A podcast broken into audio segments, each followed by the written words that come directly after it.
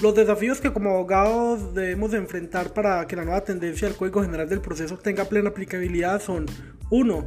Primero, mayor formación y preparación de las partes y jueces para el desarrollo de las audiencias. Cero improvisaciones. 2. Apropiación del uso de tecnologías informáticas y de comunicación. Y 3. Aceptación y promoción de mecanismos alternativos para una solución eficaz y rápida de los conflictos.